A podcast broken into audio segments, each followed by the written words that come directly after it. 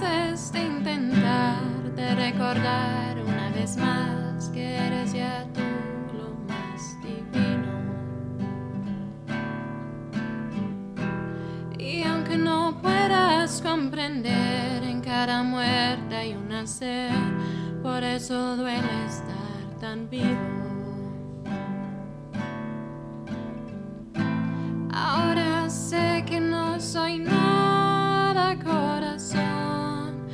Que cariño. Ahora sé que las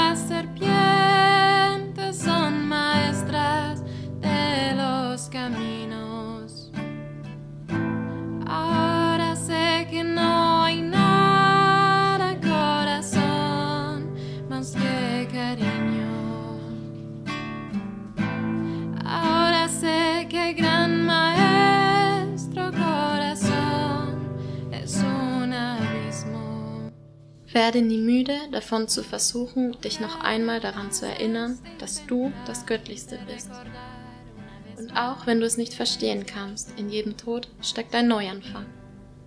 Deswegen tut es so weh, so lebendig zu sein. Jetzt weiß ich, mein Schatz, dass ich nichts weiter bin als Liebe.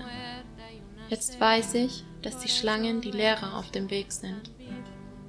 Jetzt weiß ich, mein Schatz, dass der große Meister ein Abgrund ist. Ahora sé que no soy nada corazón más que cariño. Ahora sé que las serpientes son maestras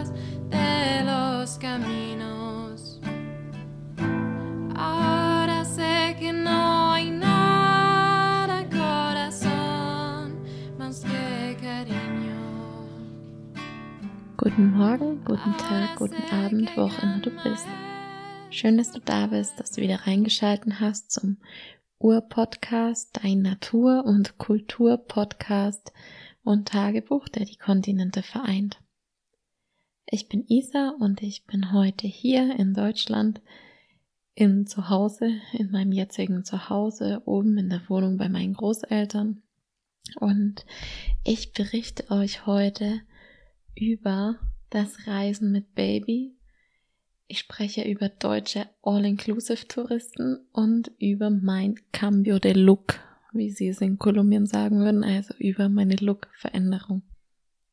Heute sowie auch die letzten Male lese ich euch wieder etwas Geschriebenes vor, denn ja, mir ist aufgefallen, mir macht es im Moment total Spaß zu schreiben und manchmal kann ich auch nicht laut sprechen oder möchte ich laut sprechen und habe trotzdem Einfälle und dann ist meine Strategie eben einfach einen Text zu schreiben, ganz für mich alleine und dann kann ich ihn aufnehmen, wann immer ich möchte, wenn ich mal eine ruhige halbe Stunde habe oder wenn ja, das Baby tatsächlich mal schläft. Also, dann fange ich direkt mal an. Die letzten Wochen haben große Veränderungen mit sich gebracht. So ist meine lange, knotige Dread-Haarpracht einer in meinen Augen viel zu kurzen Kurzhaarfrisur gewichen. So kurz, dass ich mich ab und an etwas männlich in meiner Haut fühle. Vor allem, wenn ich ungeschminkt mit Schlapperhose und voll Banantem, Oberteil und Brille und Fake Crocs durch das Wohnzimmer spaziere. Voll banant, könnte man sich jetzt fragen.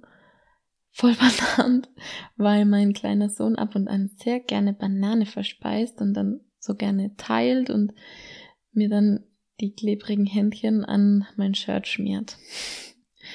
Fake Crocs, weil ich so gerne die gefakten Crocs oder Crocs namens Golfer. Im Amazonas gibt es keine echten Crocs, also zumindest habe ich noch keine gesehen. Also Krokus, Krokusdile, Krokodile gibt es schon, aber keine Gummilatschen. Ja, trage. Man kann da sogar direkt mit Socken reinschlupfen, also schön deutsch wie Socken in Sandalen, aber Socken in Golfer oder Fake Crocs. Na gut, zurück zur männlichen Haarfrisur.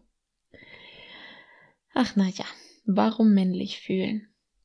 Stigmatisierte Haarpracht einfach ausleben. Spontan habe ich ein paar Tage vor meiner Abreise am letzten Tag bei Katri und Nama beschlossen, meine fast bis Po-Dreads abzuschneiden. Ich spielte schon länger mit dem Gedanken und zack, da war sie nun die Schere. An diesem Tag hatte Katri ihre Haare geschnitten und sie hatte gesagt, ah, wenn du möchtest, kannst du auch, meine Mama wartet außen mit der Schere. Gut, ich bin rausgegangen und habe gesagt, oh, ich bin mir nicht sicher, ähm, schneid erst mal einen ab. Gut, dann hat sie den ersten Dread abgeschnitten und dann habe ich gesagt, hm, ich gehe noch mal kurz rein, trinke Wasser, denk noch mal drüber nach und dann komme ich und dann sage ich dir meine Entscheidung. Gut, ich habe keine paar Sekunden gebraucht und dann war ich außen und habe gesagt, so, ja, es gibt eigentlich keine keinen besseren Tag, um meine Haare zu schneiden. Es war ein Sonntag, die Sonne hat geschienen. Es war der letzte volle Tag in diesem wunderschönen Haus, von dem ich euch letztes Mal berichtet habe. Und ja, dann habe ich einfach beschlossen, ähm, dass die Mutter von Katri und Katri loslegen können. Also dann tobten sie sich aus und sie versicherten mir, sie würden so weit weg von der Kopfhaut, wie es geht, abschneiden, um so viel glattes Haar wie möglich zu retten. Na gut, später im Dorf beim Friseur wurde angeglichen. Das heißt, alles auf die kürzeste Kürze abgeschnitten. Im Hintergrund mein Baby am Schreien. Besser gesagt im Vordergrund. Er saß auf meinem Schoß, wäre fast eingeschlafen, als wir beim Friseur ankamen. Aber dann wurde er wieder vom Einschlafen abgehalten und er schrie die ganzen 20 Minuten durch. Meine kleinen kurzen Fusselhaare fielen ihm teilweise auf das Gesicht. Auf den Boden wollte ich ihn nicht setzen. Denn da lagen noch die Haare vom Herrn, der vor mir seine Haare gekürzt bekam und erwartend mit der Alufolie im Haar hinter mir saß, während seine Farbe einwirkte. Oh je, oh je, und dann kam ich raus. Ritsch, ratsch ab, Mama nicht mehr knotig und hippie wie vorher, sondern Mama jetzt wie Papa. Beziehungsweise nicht mal wie Papa. Selbst Edu hatte meistens viel längere Haare als ich jetzt. Trotzdem konnte ich mir den blöden Witz nicht verkneifen, dass ich jetzt Mama und Papa sein müsste und mich deshalb äußerlich einer stereotypischen Vaterfigur annähern würde. Okay, jetzt mal weg vom Quatsch und hin zum Ernst. Mit den kürzeren Haaren tatsächlich habe ich mich vom ersten Moment an so wohl gefühlt. Und obwohl es sich für mich so kurz anfühlt, hat es sich für mich so wundervoll angefühlt, einfach meine Haare zu waschen und einfach mit den Händen durch meine Haare zu gehen und meinen Kopf zu streicheln, ähm, was ich vorher nie konnte, die letzten Jahre. Denn ja, so oft wäscht man dann seine Haare natürlich nicht, wenn man Dreads hat und dann, wenn man sie wäscht, dann trocknen die auch ewig lang nicht und dann sind sie so schwer, wenn sie nass sind und ja, und so kann ich jetzt einfach jedes Mal, wenn ich dusche, einfach meine Haare mit nass machen und dann fühlt sich das so schön an, weil sie so schnell wieder trocknen und ich habe mich tatsächlich einfach total befreit gefühlt.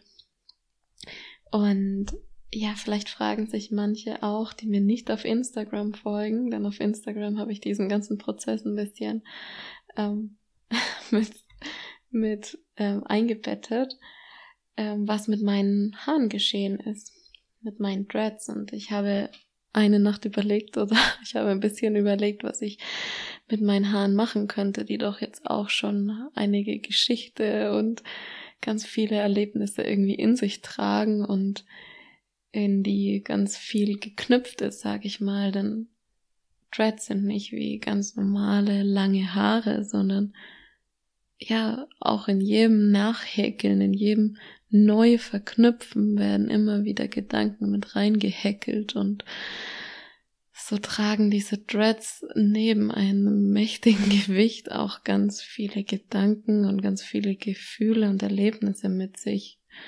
Und ja, Deswegen habe ich überlegt, was ich jetzt damit mache und habe mir drei Möglichkeiten ausgedacht. Also entweder eingraben, vergraben oder verbrennen oder verkaufen.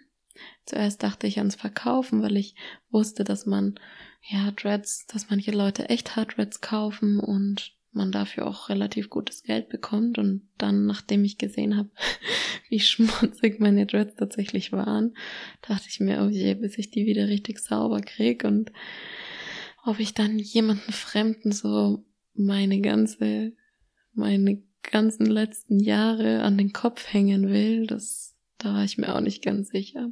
Also, habe ich am Ende irgendwie zu vergraben oder zu verbrennen tendiert. Und da ich irgendwie das Gefühl habe, dass ich immer ein bisschen extrem bin, wenn ich, wenn ich extrem bin, dann bin ich extrem. Und dann dachte ich mir, gut, dann verbrenne ich sie jetzt direkt. Und da ich eh schon irgendwie ein Feuer machen wollte in den letzten Tagen und immer mal wieder eine Kerze angezündet habe, so für die Klarheit der Gedanken, habe ich gesagt, okay, dann äh, verbrenne ich die jetzt.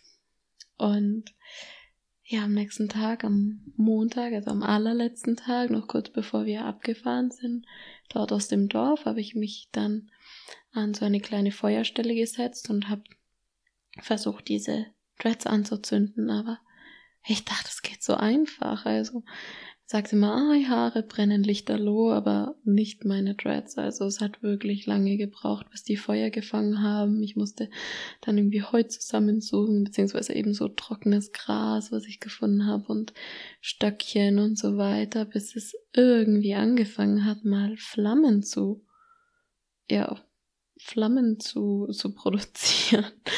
Und dann habe ich auch gemerkt, dass ich am Anfang irgendwie nur drauf aus war, dass es endlich Feuer fängt, diese Zöpfe. Und dann habe ich aber gedacht, wenn ich das jetzt eh schon irgendwie als spirituelle Aktion sehe, dann, dann sollte ich mich da auch wirklich tatsächlich dem hingeben und es ausnutzen und ähm, mit, mit Opa Feuer sprechen, äh, was, was ich mir denn jetzt wünsche aus dieser Transformation heraus. Und ja, dann habe ich eben darüber gesprochen, dass ich diese alten Verknotungen und all dieses Wirrwarr der Vergangenheit transformieren möchte in Klarheit und in im, im Fließen lassen mit dem Leben. Und ab da hatte ich wirklich das Gefühl, dass die Flammen dann sich besser angezündet haben. Also ab da haben dann meine Haare gebrannt und irgendwie habe ich das Gefühl gehabt, es hat was genutzt auf jeden Fall, meine Intention wirklich in dieses Feuer zu legen. Und ja, so habe ich das am Ende auch gesehen, weil es sind einfach Knoten auf dem Kopf. Der ganze Kopf ist voller Knoten und so symbolisch habe ich das dann auch gesehen, dass ich diese Knoten ähm, auflösen möchte. Und mir geht es jetzt nicht darum, so, oh, ich schneide jetzt meine Haare ab und jetzt bin ich ein neuer Mensch und ich vergesse meine Vergangenheit. Ganz im Gegenteil, es geht eigentlich vor allem darum, einfach nur verknotete Muster irgendwie aufzulösen und einfach sich zu versuchen, in Klarheit zu bewegen und in der Heilung. Genau. Und dann habe ich diese Haare verbrannt und die restlichen Stücke oder die restlichen Teile, die Asche, die dann noch übrig blieb, habe ich in die Pflanzen gegeben, damit die Pflanzen, vielleicht hilft es ein bisschen als Dünger, ich weiß es nicht, aber ich musste es auf jeden Fall von dort wegbringen, von dieser kleinen Feuerstelle und dann habe ich gehofft und gedacht, dass, dass es vielleicht noch als Dünger bringt für die Pflanzen. und am Schluss hatte ich dann noch drei Dreads aufgehoben ähm, ja, vor allem damit auch irgendwann mal mein Sohn sehen kann, äh, wie seine Mama rumlief während der Schwangerschaft und während der Geburt und während seines ersten Jahres und ich dachte mir, ich würde das total cool finden, wenn, ja, falls meine Mutter Dreads gehabt hätte, während sie mit mir schwanger gewesen wäre und sie hätte sie noch, dann, dann hätte ich das total cool gefunden. Also habe ich beschlossen, drei aufzuheben. Und ja, die muss ich jetzt noch aufheben, bis mein Sohn groß ist, mindestens. Tja, im Großen und Ganzen kann ich sagen, dass es noch irgendwie total nötig war, diese kleine Zeremonie für mich zu machen am Feuer, denn ich hatte wirklich das Gefühl, es war doch nötig, irgendwas mit den Haaren zu machen. Ich wollte sie dann auch nicht mehr mit nach Deutschland schleppen. Noch mehr Gepäck hätte ich dann gehabt und dann, ja, und in Bogota selber, in der Großstadt, hätte ich das auch nicht machen können. Und dann habe ich mir eben überlegt, gut, dann, dann verbrenne ich sie noch dort ähm, im Garten und ja, hatte dann tatsächlich das Gefühl, dass ich total ja irgendwie so erleichtert war und diese ganze Schwere irgendwie zum Teil auch ja ein bisschen loslassen konnte und da war ich auch total von mir selbst überrascht, dass ich einfach meine Haare abgeschnitten habe. Wobei ich da jetzt wirklich schon so viele Jahre dran hing und zwar war es für mich immer anstrengend so und nervig, die Ansätze nachzumachen. Aber ich habe mir immer gesagt, naja, wenn dann mal die Ansätze gemacht sind, dann liebe ich meine Haare. Aber die sind halt irgendwie dann einmal gemacht im Jahr und den Rest vom Jahr sieht's immer aus wie Kraut und Rüben. Und genau, und das war ein erster Schritt in Richtung Loslassen, was mir immer total schwer fällt. Und in dem Sinne war ich da und bin ich da jetzt auch stolz drauf, dass ich das gemacht habe. Als ich vor zwei Tagen am Flughafen ankam, starrte mich mein eigener Vater gefühlt eine halbe Minute an, ohne mit der Wimper zu zucken, obwohl ich ihm breit ins Gesicht lächelte. Er erkannte mich schlichtweg nicht. Auch meine Mutter, die mich zunächst nur von hinten sah, fragte sich, wen denn mein Vater da plötzlich umarmen würde. Ja, so ein neuer Mensch wurde ich. Gut, zumindest einmal äußerlich. Und ja, auch richtig gehört, meine Eltern und Flughafen. Ich bin wieder zurück in Deutschland. Nachdem ich das Originalpapier für die Ausreise von Edo nach Bogota geschickt bekommen habe, buchte ich noch am selben Tag, letzten Dienstagabend, den Flug für Mittwochmittag. Ich habe noch nie einen Flug für den darauf folgenden Tag gebucht und noch weniger mit einer Rotznase und einem leicht fiebernden Baby. Die Nacht vorher hatte der kleine Mensch Fieber nicht hoch. Gut, vielleicht sollte man besser sagen erhöhte Temperatur, niedriges Fieber. Es war ein bisschen wie russisch Roulette für Anfänger. Entweder uns würde es am nächsten Tag noch viel dreckiger gehen und Reisen wäre fast unmöglich, oder es würde gleich oder besser gehen. Kurz und knapp, es war eventuell ein klein wenig besser. Nicht viel, aber gerade so viel, dass ich es aushalten konnte. Man hält es doch immer irgendwie aus. Ich war also abends um zehn mit dem Flugbuchen fertig. Dann hieß es schlafen und früh aufstehen, um am nächsten Morgen schnell zu packen. Gegen halb zehn früh ab zum Flughafen und hoffen, dass diesmal alles gut gehen würde. Und ja, es hat alles geklappt. Und so spazierten wir seelenruhig durch die Migration, um dann zunächst einmal zum Zwischenstopp in die Domrep, Dominikanische Republik, zu fliegen. Angekommen gegen halb fünf nachmittags warteten wir dann fast sieben Stunden am Flughafen zum Weiterflug. Der Flieger hatte Verspätung und so wurden aus den vier Stunden Wartezeit fast das Doppelte. Ja, es war gerade so aushaltbar. Der Flughafen war sehr schön. Selten habe ich so einen schönen Flughafen gesehen. Ein paar Millionen Touri-Dollar machen sich bemerkbar in der guten Instandhaltung. Architektur aus Bambus, Dächer aus Palmenblättern und das bei einem Flughafen? Wirklich schön. Gerade Opa Google gefragt. Allein im letzten Jahr gab es bei knapp 10 Millionen Einwohnern drei Millionen Touristen. Stellt euch mal vor, Deutschland würden jetzt einfach 25 Millionen Touris überrollen. Kann sich keiner vorstellen, glaube ich. Wie auch immer. Mit dem Wissen im Hinterkopf wundert es nicht, wenn die ganze Flughafenhalle von Deutschen besiedelt wird, einige viele Stunden vor dem Abflug. Socken in Sandalen Deutsche, also typisch Deutsche. Eigentlich mag ich keine Generalisierungen, aber man konnte einige Grundzüge festmachen. Flatterhosen, Uniform, Unifarben oder mit Blümchenmuster. Die Männer ein legeres Hemd und dann noch einen Strohhut.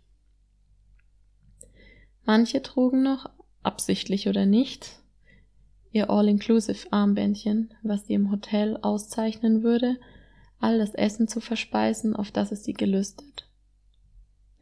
Und ein Merkmal hatten alle in kommun, also alle gemein. Der braungebrannte Hautton. Wenn man es nicht besser wüsste, würde man meinen, sie wären zu lange im Solarium gewesen.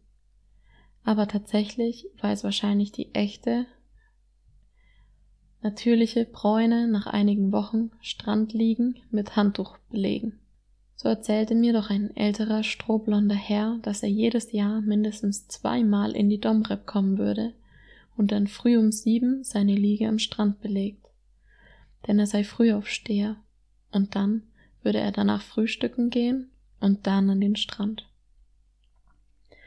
Ich fragte ihn, ob es nicht rentabler sei, ein kleines Häuschen oder eine Wohnung zu kaufen, aber er meinte nur, dass die Sicherheit nicht die beste sei und tja, deshalb.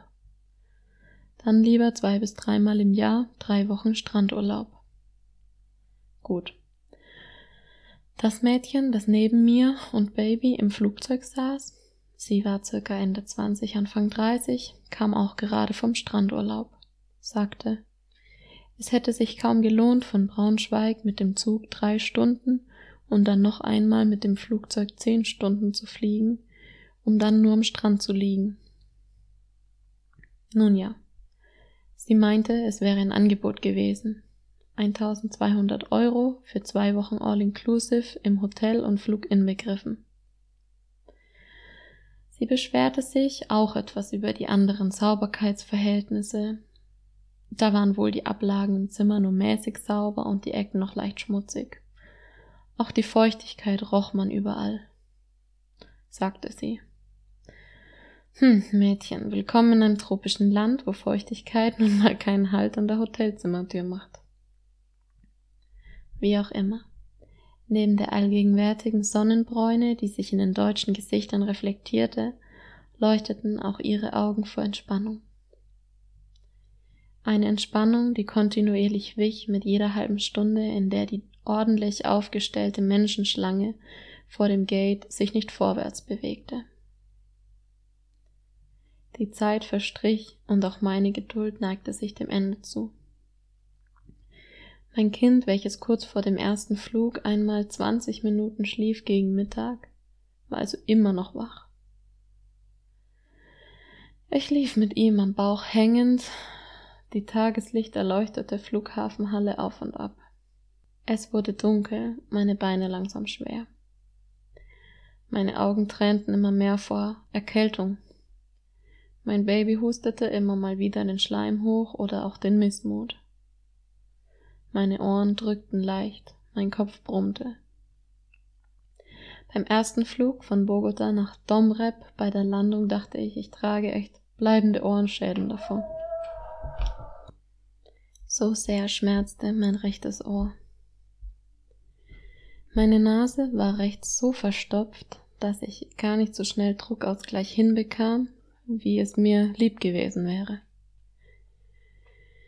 Ich schniefte Nasivin für Kleinkinder hoch, welches ich vorsorglich für mein Baby im Handgepäck hatte. Also so ein Nasenspray. Ich denke, es half ein bisschen. Naja. So lief ich also auf und ab am Flughafen in der Domrep auf den Condor-Flug wartend. Mein Kindchen wurde immer quengeliger mittlerweile richtig überdreht. Ständige Aufmerksamkeit, dass der kleine Mensch jetzt nicht auch noch mit seinem Geturne vom Kinderwagen stürzt.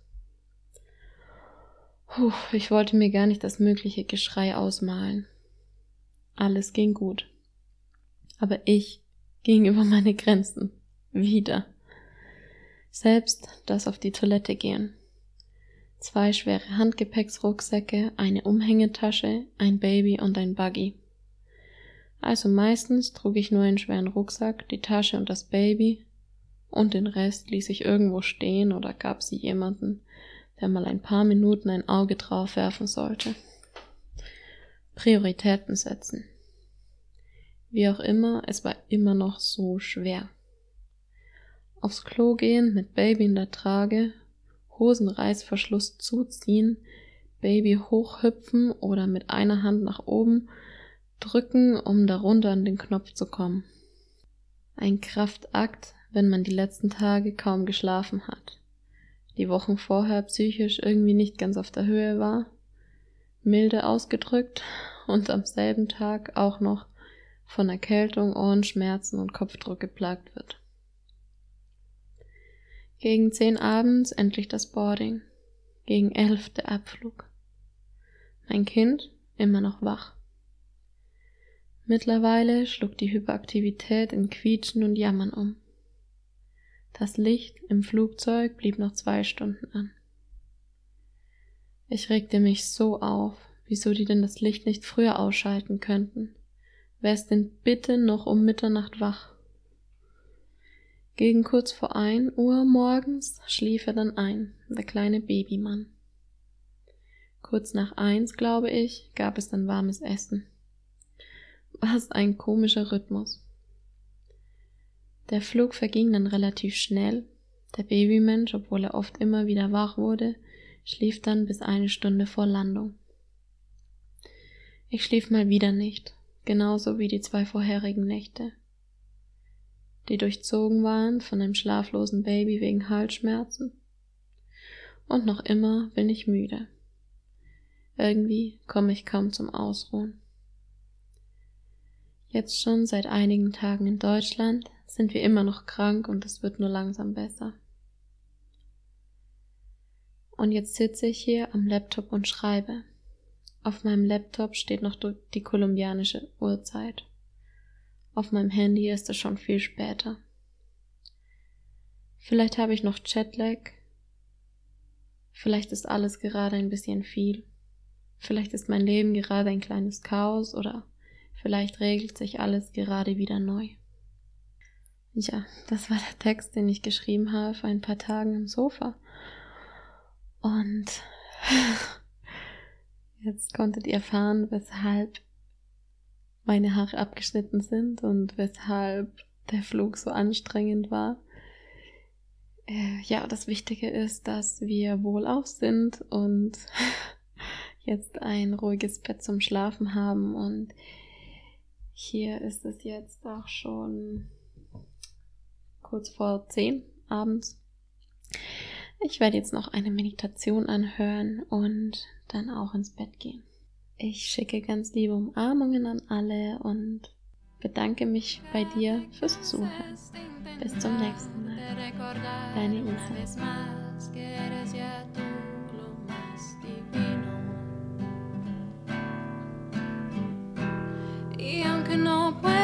comprender en cada muerte hay un nacer, por eso duele estar tan vivo.